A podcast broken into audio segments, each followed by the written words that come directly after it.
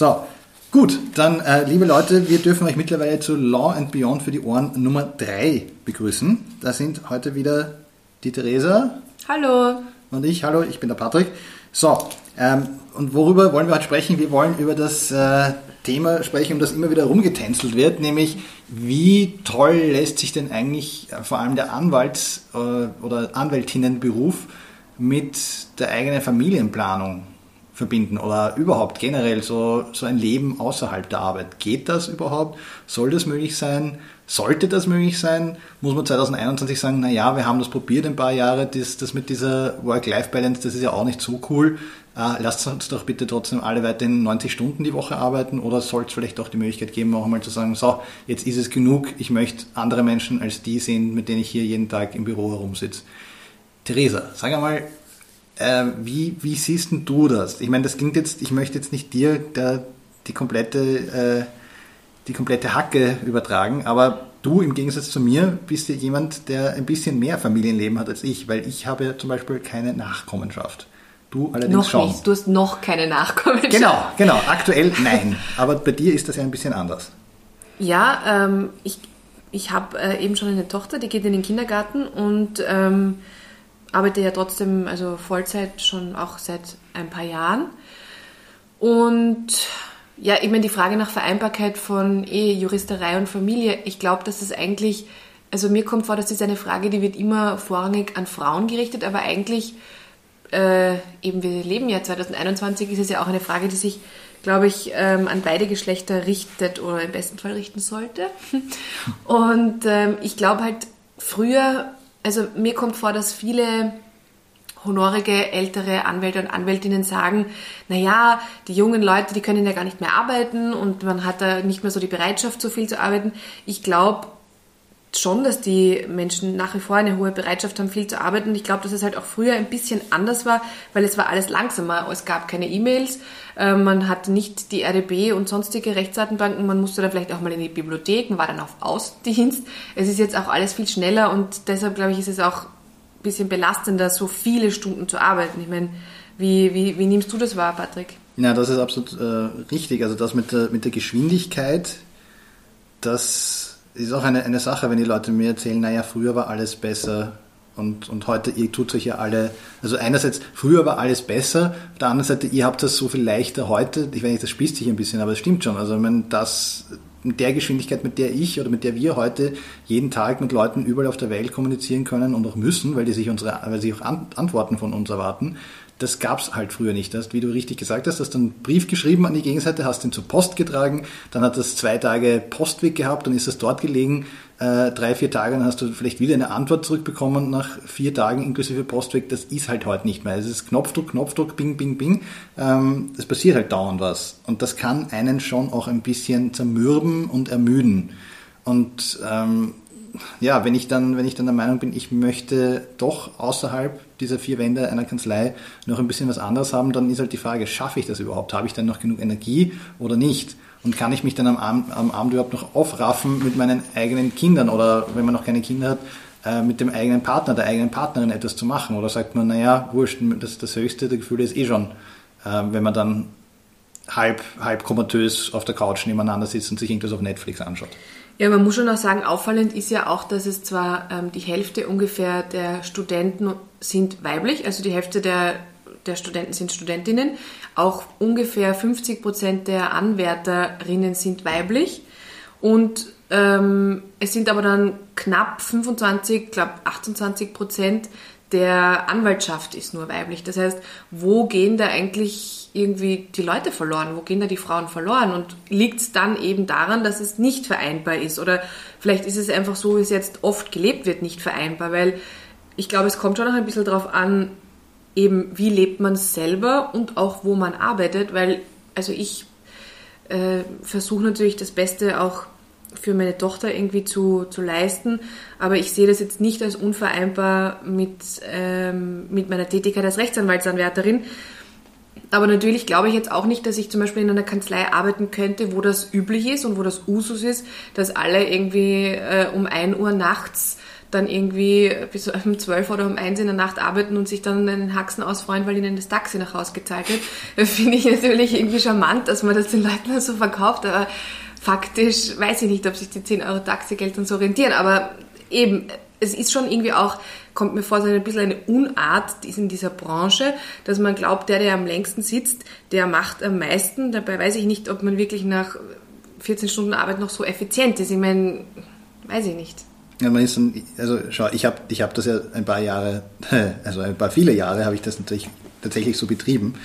Ähm, und ich war auch in Kanzleien, wo man tatsächlich, wo tatsächlich die Regel, Regelung war, wenn man länger als 20 Uhr, glaube ich, bleibt, dann kriegt man ein Abendessen in der Kanzlei. Und wenn man länger als 22 Uhr in der Kanzlei bleibt, also ich meine, nicht nur bleiben, nicht nur körperlich anwesend, also sie haben schon ein bisschen damit gerechnet, dass du auch ein bisschen was hackelst in der Zeit, sondern nicht nur einfach abhängst. Wenn du länger als 22 Uhr noch gearbeitet hast, dann hast du das Taxi nach Hause gezahlt bekommen. Und ich kann mich nur erinnern, wie ich da ähm, mich irgendwo beworben habe und mir das gesagt wurde, ja, das ist so und das ist ein Benefit, ein Goodie, dann habe ich mich es klingt jetzt retrospektiv extrem komisch, aber ich habe mich wirklich gefreut. Ich habe mir echt gedacht, boah, ist das super, das ist total nett von denen und, und ähm, fast karitativ, dass ich das jetzt auch noch bekomme. Total aber, verschoben eigentlich. Ja, aber es ist halt, es ist halt in dem Moment, wenn du in diesem System drin bist, denkst du dir, boah, okay, cool, weil du hörst natürlich schon noch äh, Geschichten von anderen Kanzleien, wo auch erwartet wird, dass du bis um 1 Uhr in der Nacht hackelst und du kriegst genau gar nichts. Deswegen im Vergleich denkst du dir, boah, eigentlich eh lieb, eigentlich eh fürsorglich. Aber wenn man dann einen Schritt zurücktritt und sich denkt, mh, hm, eigentlich wäre es noch besser, wenn wir es irgendwie alle schaffen würden, dass wir um 8 Uhr, und 8 Uhr ist schon für viele Leute in vielen Berufen und vielen Branchen absurd, so lange zu arbeiten. Aber damals hätte ich mir oft gewünscht, einfach nur bis um 8 arbeiten zu müssen. Und das ist dann halt trotzdem 11, halb 12 geworden, regelmäßig. Oder wenn du, wenn du halt äh, dich irgendwo bewirbst und das heißt, ja, und wir haben auch ein, ein Fitnessstudio im Haus, dann kann man sich natürlich denken, juhu, super, ich bekomme äh, da vielleicht äh, gratis Eintritt oder, oder vergünstigten Eintritt und super, dann kann ich auch noch da trainieren. Aber es, ich meine, seien wir sich ehrlich, das heißt halt oft durch die Blume gesagt, wir erwarten halt auch, dass du noch mehr Zeit in dem Gebäude verbringst und damit du halt nicht ein, ein kompletter Fleischsack wirst, erlauben wir dir halt auch ab und zu da in, in, in deinen Ergometer reinzuhupfen. Aber es heißt im Endeffekt noch immer, wir wollen noch wollen dich noch mehr, wollen deinen Körper noch länger an unser Gebäude binden, damit du halt in dieser Zeit dann vielleicht noch mehr äh, produ produzieren kannst für uns. Und das ist cool, vielleicht bis zu einem gewissen Grad, dass, dass, dass es diese Möglichkeiten gibt, aber es kommt halt darauf an. Ich glaube, das ist halt nicht für jede Person cool. Und das, das was, was man sich halt einfach überlegen muss, was möchte ich? Wo möchte ich hin? Wie viel Zeit oder wie viel von meiner Lebenszeit? Weil, äh, sind wir sich ehrlich, das, was wir machen, vor allem wenn wir noch angestellt sind, irgendwo, wir verkaufen unsere Lebenszeit. Wir könnten wenn ich jetzt so ein, wenn ich jetzt in einer Woche 168 äh, Stunden habe, dann kann ich halt unterschiedliche Sachen machen mit den 168 Stunden. Und wenn ich halt natürlich ca. 90 oder 100 Stunden davon ähm, oder 120 Stunden irgendwie in meine Arbeit reinstecke, dann wird halt vom Rest ein bisschen weniger da sein. Und es gibt Leute, ich habe persönlich Leute kennengelernt, die, da hast du wirklich gemerkt, die haben auch wirklich Spaß daran, 120 Stunden und noch mehr, also wenn sie nicht schlafen müssten, hätten sie gerne auch mehr gearbeitet, zu arbeiten. Das taugt denen extrem. Die ziehen extrem viel Energie aus aus der Tatsache, dass sie arbeiten dürfen. Aber das ist halt nicht bei jeder Person so und das muss sich halt jede Person für sich selber entscheiden, wo falle ich dahin in diesem Spektrum. Wenn ich aber lieber eine Person bin, die lieber auf der Seite der 68 Stunden pro Woche arbeite als den 120 Stunden, dann muss man halt auch irgendwie schauen, dass man in ein Gefüge kommt, wo das respektiert wird und wo, das, wo man das auch leben kann, weil man wird nur extrem unglücklich werden, wenn man jemand ist, der eigentlich sagt, ich habe da draußen noch Dinge, die auf mich warten und trotzdem arbeite ich hier die 120, 130 Stunden. Naja, vor allem, ich meine, 120, 130 Stunden ist natürlich toll, wenn das jemand für sich super findet, aber ich glaube, das sind relativ wenige Leute, die das auf Dauer durchhalten. Und wenn man jetzt sagt, okay, 120 Stunden, dann ist natürlich nicht vereinbar mit Familie, nur es ist kein weibliches Problem. Und das wird immer so dargestellt, so quasi, also mir wurde das schon ganz oft gesagt, naja, aber Sie wissen aber schon, also Anwältin oder Anwalt sein ist kein familienfreundlicher Beruf, wo ich mir denke, ja, lustig, weiß ich nicht, ob man das allen Männern, die äh, quasi Anwärter sind oder Anwälte sind, ob man denen das auch vorhält. Und eigentlich ist es ja relativ sicher so, dass Frauen jetzt nicht alleine ein Kind kriegen, sondern meistens kriegen sie es ja mit einem männlichen Gegenpart. Und da würde ich jetzt sagen, dass 120 Stunden nicht nur für eine Frau nicht vereinbar sind mit der Familie, sondern für einen Mann auch nicht. Weil wenn, das weiß ich nicht, wie, da, da würde man ja dann unterstellen, dass der Mann das Kind dann überhaupt nicht sehen muss oder möchte oder auch für das Kind das nicht wichtig ist. Und das glaube ich eben nicht, dass das der Fall ist. trotzdem wird das irgendwie, entweder ist da die Anwaltei noch so äh, wertkonservativ, dass das dort so wahrgenommen wird oder weil eigentlich würde ich jetzt nicht sagen, dass Familie ein weibliches Phänomen ist, weil äh, manchmal sind ja auch Männer in einer Familie und das ist ja durchaus auch, muss man ja auch schätzen, sowohl für das Kind als auch für den Vater, dass das ja auch vielleicht gut ist, wenn die sich auch mal treffen können und ich meine, also ich habe das auch schon erlebt, dass irgendwie dann ähm, mir jemand gratuliert hat, na Frau Kollegin, also toll, wie Sie das schaffen, den ganzen Tag Ihr Kind fremd betreuen zu lassen. Das würde meine Frau nie, nie übers Herz bringen, weil ich mir gedacht habe, ja, wow, was für ein tolles Kompliment. Aber eben, also irgendwie muss es ja irgendwie daran, irgendwie muss es hapern oder zumindest auch in der, irgendwo, irgendworan muss es ja liegen, dass es eben so viel weniger Anwältinnen gibt als Anwälte. Und ich finde das eigentlich wirklich sehr schade, weil ich glaube, dass Frauen selbstverständlich gleich gute, mindestens gleich gute Rechtsanwälte sind, Rechtsanwältinnen wie, wie männliche. Also da, ich glaube, da gibt es einfach überhaupt kein Kriterium des, des Geschlechts und das ist aber irgendwie schade. Und auch natürlich Partnerinnen in Anwaltskanzleien gibt es ja dann sehr ausgesuchte nur. Ja. Also, also zu, dem, zu dem Thema äh, dass Frauen mehr, wenig, also wirklich, also das würde ich komplett absurd finden, ähm, zumindest aus meiner persönlichen Wahrnehmung. Ich habe mit, ich habe doch in sehr, sehr großen äh, Kanzleien gearbeitet, wo, wo ich mit vielen Leuten zu tun hatte und da gab es äh, zum Glück Männer wie Frauen, die einfach super Arbeit geleistet haben. Äh, und da zu sagen, nein, äh, von Männern muss man einfach mehr erwarten können oder sonstiges, das, äh, weil die haben einfach mehr drauf, das glaube ich einfach nicht. Das habe ich im Studium so nicht wahrgenommen, das habe ich im Berufsleben, als ich selber noch Berufsanwärter war, nicht wahrgenommen, das habe ich jetzt äh, auf Anwaltsebene nicht, dass ich das wahrnehme, dass hier Männer irgendwie besser wären oder, oder man sich irgendwie was anderes von denen erwarten müsste äh, als von Frauen. Und das andere ist, ich kann jetzt auch wieder nur aus meiner persönlichen Wahrnehmung sprechen, aber ich bin niemals gefragt worden nach, wie stelle ich mir denn das vor mit der Familienplanung. Das ist einfach nicht vorgekommen. Ich war bei sehr vielen äh, Bewerbungsgesprächen. Das ist eine Frage, die mir nie gestellt wurde. Ich kann, also von meinen Kolleginnen weiß ich jetzt auch nicht, ob in den Kanzleien, wo ich war, dass die aktiv diese Frage gestellt bekommen, aber ich habe es trotzdem schon gehört, auch, dass das ab und zu ein Thema ist. Und ich finde, das ist einfach, das gehört sich nicht. Ja. Ich kann, ich kann es natürlich, ich kann natürlich, also ich bin ja, es wäre jetzt, wär jetzt falsch, wenn ich sagen würde, das ist natürlich auch eine Überlegung, die man haben muss als Unternehmer ich bin jetzt auch Arbeitgeber, natürlich muss ich mir das schon auch überlegen. Es kann, wenn, wenn ich eine äh, Mitarbeiterin habe, auf die ich sehr großen Wert lege und ich dann äh, wird, keine Ahnung, dann zum Beispiel wird sie schwanger und dann geht sie in Mutterschutz und danach geht sie in Karenz. Natürlich ist das für mich, ich muss dann Ersatz für Ersatz sorgen und das ist natürlich einmal unangenehm, weil dann muss ich umdisponieren und mir was überlegen. Ich muss vielleicht eine neue Person einstellen, ich muss eine neue Person einschulen. Das ist natürlich, es wäre falsch, das zu ignorieren, dass das natürlich für einen Unternehmer, eine Unternehmerin auch ein, ein, ein zusätzlicher Aufwand ist. Aber zu sagen, deswegen darf ich gleich von Anfang an meine Fragen so stellen, zum Beispiel in einem Bewerbungsgespräch, um diese Möglichkeiten zu verringern und Leute auszusieben, die vorhaben, später eine, ein erfüllendes Familienleben zu haben und denen nicht die Möglichkeit gebe, äh, dass die etwas erreichen können, das, das kann es halt auch nicht sein. Also das ist, das ist das versuche ich, also ich meine, ich bin mir auf der einen Seite bin ich mir bewusst, dass das, äh, dass das unangenehm sein kann für Unternehmen, auf der anderen Seite sage ich, es muss aber gehen. Das kann doch bitte nicht sein. Da muss man halt leider doch umdisponieren. Und ich glaube auch, dass es wirklich geht, weil ich meine, ich glaube, dass sowohl Juristen als auch Juristinnen mit Kindern natürlich genauso wertvolle Arbeitskräfte sein können. Ich meine, ich äh, vertrete natürlich jetzt meine eigene Sache, aber ich meine, man, ich glaube jetzt auch nicht, dass zum Beispiel Leute, die von 9 bis 23 Uhr wo abhängen, unter Anführungszeichen, die müssen auch irgendwann mal aus dem Fenster schauen. Und wenn ich aber weiß, ich muss zu einer bestimmten Zeit gehen, dann werde ich vielleicht auch schaffen, in dieser Zeit effizienter zu sein.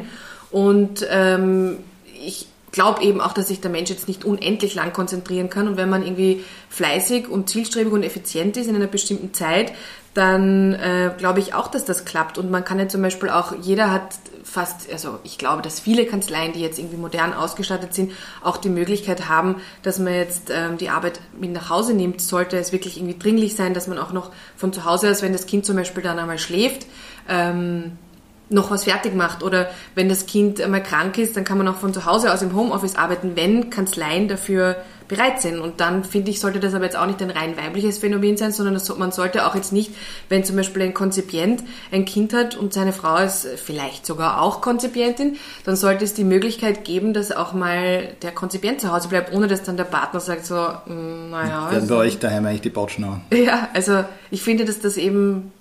Also jetzt nochmal aus, aus Arbeitgebersicht, ich meine, ich, das war ja konkret so, wie, wie, wie wir das Bewerbungsgespräch, wie du bei mir warst. Du hast mir ja gesagt, okay, schauen Sie, ähm, damals haben wir uns noch gesitzt.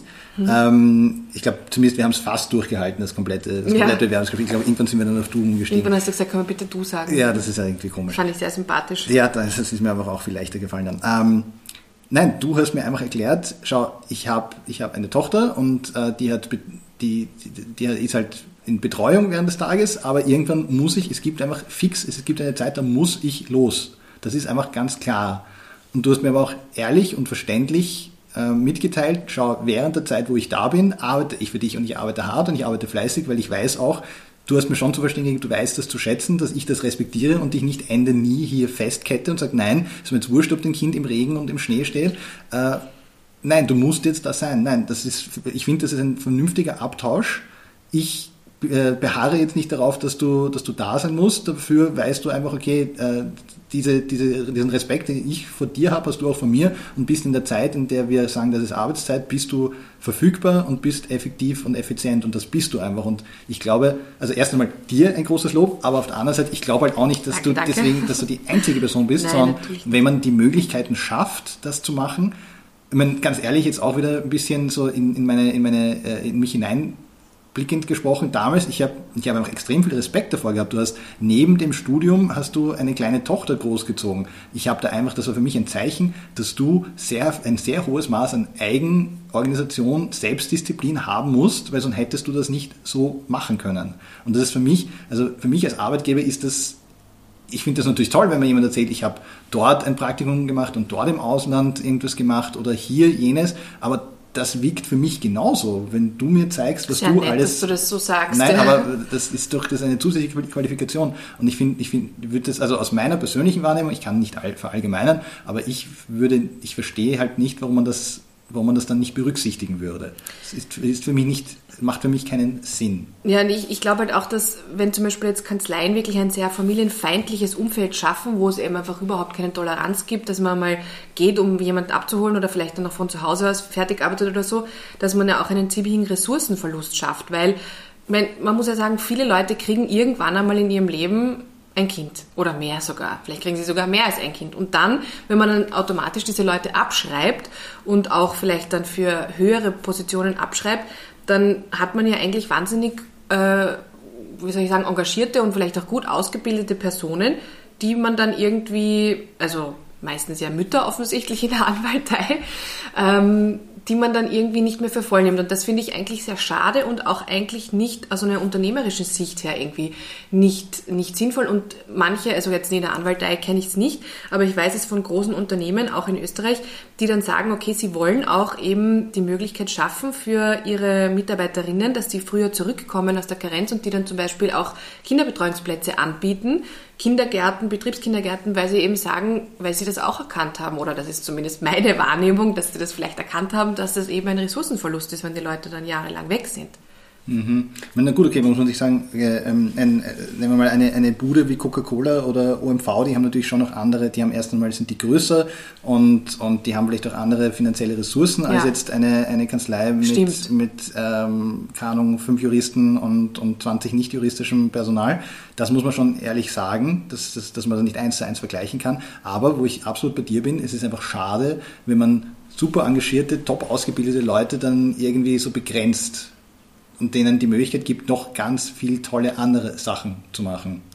Mhm. Ähm, und, und noch eine, eine, also viel mehr Verantwortung zu übernehmen. Wenn ich die einfach zu einem Zeitpunkt verliere, wo die noch ihr, ihr Potenzial gar nicht komplett entfalten konnten, dann ist das einfach unter, aus unternehmerischer Sicht, glaube ich, einfach auch ein bisschen kurzsichtig. Und das ist halt, und das andere ist halt, sowas spricht sich halt auch herum. Wenn du sagst, äh, es gibt jetzt eine Kanzlei, die halt ähm, die dafür bekannt ist, dass sie besonders wenig äh, familienfreundlich ist und, und besonders äh, jetzt darauf Wert legt, dass die Leute bis Ende nie arbeiten und ihre eigenen Familien nicht mehr sehen können, dann wird sich das herumsprechen. Es sind ich meine, gerade Wien, Wien, juristisch Wien ist schon auch ein Dorf. Man hört ja alle möglichen Gossip und sonstige Geschichten aus irgendwelchen Kanzleien. Ich meine, wie ich, wie ich ähm, äh, Rechtspraktikant war und mich interessiert habe für verschiedene Kanzleien, habe ich ja auch mit anderen Leuten gesprochen, die haben dann geschrieben, na du, dort geh nicht hin, mhm. weil da ist der Partner verschrien und das ist ein, das ist einer, der dir äh, Akten hinterherwirft und da geh nicht hin, weil die sind die Urschleifer. Und wenn sich jetzt dann irgendwo herumspricht, hey, die pfeifen einfach drauf und sagen, naja, das ist dein Pech, dass du schwanger geworden bist. Und äh, sobald du aus dem Mutterschutz zurückkommst äh, und äh, werden wir probieren, dich rauszuhauen, ja. dann wird sich das negativ wahrscheinlich herumsprechen. Und da werden sehr qualifizierte Juristinnen oder, oder auch Juristen, die sagen, okay, ähm, ich bin auch in der Familienplanung dabei und, und wir wollen schauen, wo, wo ich möchte schauen, wo meine Partnerin dann später hinkommt. Die, das, wird, das wird doch mit sehr großer Wahrscheinlichkeit irgendwie auf die Waagschale gelegt werden. Und wird dann jemand sagen, okay, dann entscheide ich mich lieber doch nicht für diese Kanzlei. Also dass das auch mhm. aus, der Richt, aus der Sicht aus Employer Branding, wie man so neudeutsch sagt, also äh, wie ich jetzt mein Unternehmen darstellen kann, dass möglichst viele interessante Kandidatinnen sich für einen Job bei mir bewerben wollen, ähm, das, wird, das wird sicher auch Nachteile haben können. Ja, und ich finde auch irgendwie, wenn man jetzt überlegt, dass äh, also ich finde es zum Beispiel unmöglich, wenn man jetzt im Bewerbungsgespräch eben jemand äh, darauf hinweist, was, naja, Sie haben ein Kind, naja, aber wer, wie stellen Sie sich das vor? Naja, wer kümmert sich um das Kind, während Sie arbeiten und Sie wissen schon eben, dass es sehr familienfeindlich ist und ich meine, wie, wie, wie soll das dann sein, wenn das Kind krank ist?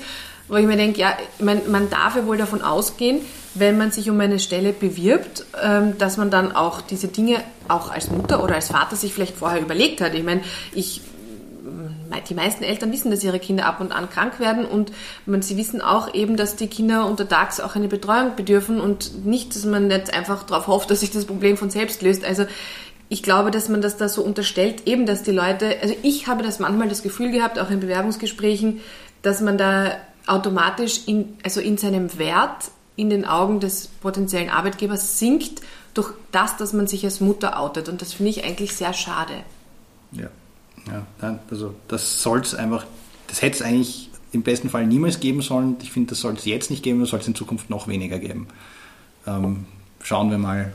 Wenn wir sprechen, der, wir sprechen, glaube ich, recht offene Geheimnisse an, dass es, dass es halt in vielen Kanzleien, äh, dass, da, dass da noch ein bisschen Raum nach oben ist. Ich, meine, ich jetzt als, als Kanzleigründer probiere das ein bisschen in meinem Wirkungsbereich ein bisschen äh, offener, vielleicht moderner anzugehen es kann auch sein, ich, rede jetzt, ich, ich habe meine Kanzlei vor, vor äh, noch nicht einmal zwei Jahren gegründet. Es kann auch sein, dass ich irgendwann draufkomme, nein, ich kann es gar nicht schaffen. Vielleicht reden wir in einem Jahr gar nicht mehr, vielleicht gibt es Law and Beyond in einem Jahr gar nicht mehr, weil ich dann draufgekommen bin, dass ich lauter schlechte äh, unternehmerische Entscheidungen getroffen habe, weil ich meinen weiblichen Mitarbeiterinnen äh, die Möglichkeit gegeben habe, ähm, nein, für, voll, für voll genommen zu werden. Aber naja, ich, ganz ehrlich, ich lasse es auf einen Versuch drauf ankommen. Ja, und jetzt würde mich aber schon noch interessieren, Patrick, weil du hast ja gesagt, du hast jetzt noch keine Kinder, aber ähm, du hast ja trotzdem auch, bist ja sehr, äh, wie soll ich sagen, auch äh, familienaffin und bist ja auch selber eben, ähm, hast ja auch irgendwie eine große familiäre Anbindung.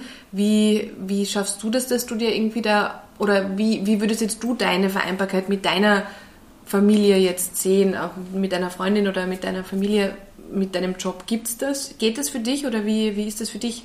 Ja, das wird super spannend. Also ich bin, ich bin gespannt, wie wir das dann machen werden, weil jetzt ganz ehrlich, im Moment hakel ich eigentlich in irgendeiner Form dauernd. Und wenn es jetzt nicht ist, dass ich jetzt an einem Akt arbeite, dann äh, ich mache irgendwelche Social Media Sachen oder Antwort auf äh, Direktnachrichten von irgendwelchen Leuten, die, die mir Fragen stellen zum Studium oder zum Beruf oder solche Sachen oder mache irgendwelche Netzwerksachen auf, auf, auf, LinkedIn mit anderen Kolleginnen. Also ich bin einfach dauernd am Arbeiten. Bin, natürlich ist das dann spannend zu wissen, wie das ist, wenn, wenn ich dann auf jeden Fall weiß, gut, ähm, da wartet auch irgendein kleines Wesen auf mich. Natürlich meine, meine, meine Freundin und ich, wir sind beide selbstständig, wir arbeiten eigentlich beide sehr viel und oft ist es auch, dass wir nach einem langen Tag dann sagen, okay, wir essen jetzt gemeinsam zu Abend und dann arbeiten wir beide noch, vielleicht im gleichen Zimmer zu Hause, aber wir arbeiten einfach weiter.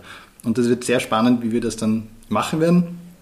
Ich orientiere, vielleicht probiere mich ein bisschen zu orientieren an einem anderen ähm, jungen Kanzleigründer, der mir erzählt hat, und das glaube ich ihm auch aus einer Zeit, wo wir gemeinsam Konzipienten waren, dass der einfach wirklich super konsequent ist, wenn er sagt, okay, das ist Arbeitszeit und das ist jetzt Privatzeit, dann hat er das einfach durchgezogen, hat den Stift fallen lassen und alle konnten ihn gern haben. Ähm, und der hat, das dann, er hat auch gesagt, ja, ich meine, ich bin Kanzleigründer, ich habe mein eigenes Büro, das heißt, ich nehme jetzt mein Kind einfach mit. Und der hat das dann einfach gemacht. Er hat einfach seinen kleinen Sohn mitgenommen ins Büro. Natürlich, äh, als, als Kanzleigründer bist du dann ein bisschen in einer anderen Position, weil es wird keiner sagen, wow, schon wieder das schreiende Balk vom Chef oder sowas. Das wird sich wahrscheinlich dann keiner so direkt äh, äh auszusagen trauen. Aber ja, als, als Selbstständiger hoffe ich dann doch, dass ich andere Möglichkeiten haben werde und dass ich halt auch ja, die Möglichkeit nutzen werde, äh, von zu Hause aus zu arbeiten, wenn es möglich ist und dass ich halt hoffe, dass ich mit meiner Freundin gemeinsam das halt zumindest 50-50 hinkriegen kann, weil sie auch Dinge hat, wo ich einfach, ich werde sicher nicht und ich darf auch nicht davon ausgehen, dass sie irgendwas auffängt, ähm, wenn ich jetzt meine, ich muss, muss jetzt 70, 80 Stunden die Woche weiterhin arbeiten. Also ich werde dann sicherlich auch etwas ändern müssen. Ähm, wie ich das dann genau umsetze, werde ich schauen müssen, aber ich weiß zumindest aus, aus meiner eigenen Wahrnehmung, es ist nicht unmöglich. Hm. Ja, das kommt mir auch so vor. Und ich glaube eben, dass man sich da eben vielleicht eben, ich meine, auch irgendwie mit der Zeit zu gehen. Früher war das üblich, dass eine Person ähm, den gesamten, das gesamte Familieneinkommen bestritten hat. Das ist jetzt anders. Und dann muss man irgendwie halt auch irgendwie neue Wege beschreiten und sich eben irgendwie neu organisieren. Und ich glaube auch, dass es geht. Also ich hoffe, weil ich, ich möchte ja gerne Anwältin werden. Ja, ja. Naja gut, also vielleicht machen wir, machen wir eine Follow-up-Folge so in ein bis zwei Jahren. äh, äh, hören wir uns dann nochmal also Exzerpte an aus dem heutigen, aus dem heutigen Podcast und schauen dann, naja, Reality-Check, hat das überhaupt irgendwie funktioniert oder ist das eh ganz anders und habe ich jetzt, habe ich jetzt meiner Freundin äh, die komplette äh, komplette Kinderbetreuungslast aufgebürdet oder nicht. Nein, also das möchte ich auch nicht. Ich möchte ganz ehrlich, ich möchte auch meine, eigene, meine eigenen Kinder sehen. Ich möchte, dass die mit mir was anfangen können und nicht nur irgendwann am Wochenende für, für zwei Stunden am Weg zum Golfplatz oder sowas. Also ja, das verstehe ich, ja. Also, ich meine, abgesehen davon, dass ich eh kein Golf spiele, also die, die Chance also, ist ja nicht kannst, besonders groß. Du kannst immer noch anfangen. Ja, natürlich. Da gibt es ja so lustige Wortwitze, die ich jetzt nicht ja, nein, wiederhole, aber... Die, die kriegt man dann so mit 50 ja. an einem T-Shirt geschenkt. Ja, genau. nein, das mache ich.